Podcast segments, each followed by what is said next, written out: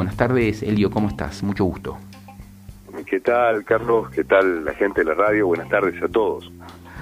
Muy buenas tardes. Bueno, qué bueno, qué bueno encontrarte por este medio, vos que sos un tan tan reconocido periodista con tanta trayectoria y, y ahora, bueno, volcado a la escritura, sos amante de la observación de los pájaros. Eh, contame de qué se trata tu libro, por favor.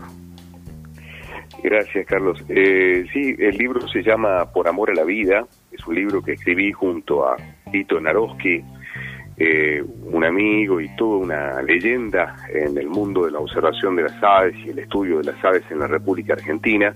Desde hace muchos años, todos los argentinos prácticamente salimos al campo con su guía, desde hace ya decenas de años. Y yo, bueno, lo tengo como uno de mis grandes maestros desde que tengo 14, 15 años y he tenido la, gran alegría y el honor de, convertirme en el coautor de un libro junto a él.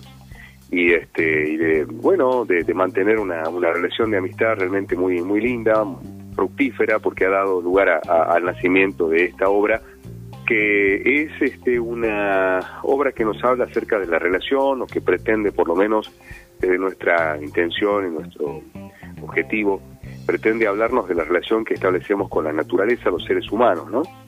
Una naturaleza de la cual obviamente formamos parte, pero a veces hacemos como si no pasara eso, ¿no? Como si no fuera así. Así es que, bueno, la idea nuestra es eh, posiblemente mover a la reflexión sobre algunas cuestiones. No, no pedimos que todos estén de acuerdo absolutamente con todo lo que decimos, pero sí que lo piensen, ¿no? Elio, este, este libro que están presentando es un libro de aves y, de tu trabajo que venís haciendo hace tanto tiempo, que también incluye fotografías maravillosas y descripción de las especies, o es más bien una reflexión con respecto a la cuestión de la naturaleza en general? No, no es un libro específicamente no de, de aves. Eh, este, Vos sabés que tiene un, capítulo muy, muy interesante al final. El, último capítulo se llama Ornitofilia, un viaje maravilloso al mundo de las aves, es el subtítulo. Y eh, allí Tito cuenta, por ejemplo, cuál fue eh, la historia de la gestación de la guía de aves de, Argentina y Uruguay. Pero después, eh, digamos, no hablamos eh, prácticamente de las aves, sino más bien, como te decía, de la relación del ser humano con la naturaleza. Desde ese punto de vista es un libro eh, de pensamiento, ¿no? Este, un libro que tiene algunos ensayos, eh, algunos referidos, por ejemplo, a la idea del ser humano de ser algo así como el administrador de la tierra, otro capítulo que tiene que ver con nuestra posible soledad cósmica, o, el hecho de que todavía no hayamos encontrado vida en otros lugares del, ah, universo. Reflexiones profundas.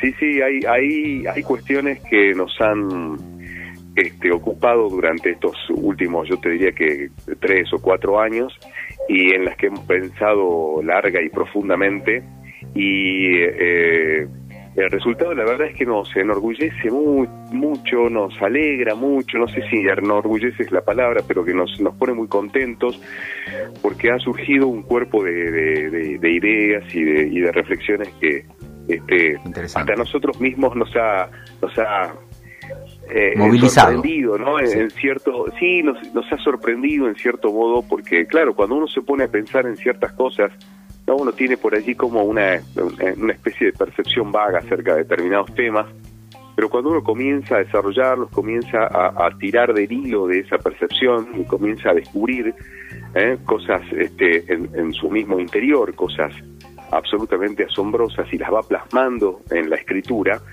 eso bueno, toma cuerpo, ¿no? Se hace tangible, se hace visible, no solamente para uno, sino también para el resto de las personas que vayan a encontrarse con el libro. Así que el libro se compone, se compone básicamente, Carlos, de tres, de tres partes. Dentro de esas partes están ubicadas los diferentes capítulos. La primera parte es una parte epistolar, es un intercambio de cartas entre Tito y yo, en el que eh, al principio planteamos la cuestión de cómo nace un naturalista, ¿no? Cosa que es absolutamente desde algún punto misteriosa, cómo cómo nace, qué sé yo, un automovilista, un este, diseñador de modas, un arquitecto, un ingeniero, es decir, las vocaciones son un misterio y en este sentido la vocación del naturalista también lo es, ¿no?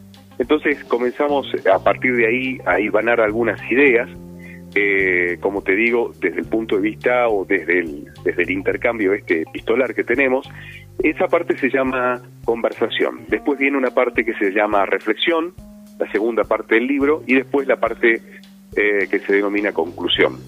En la parte de reflexión, nosotros... Eh, sí, sí. Perdón, nos quedan 30 segundos.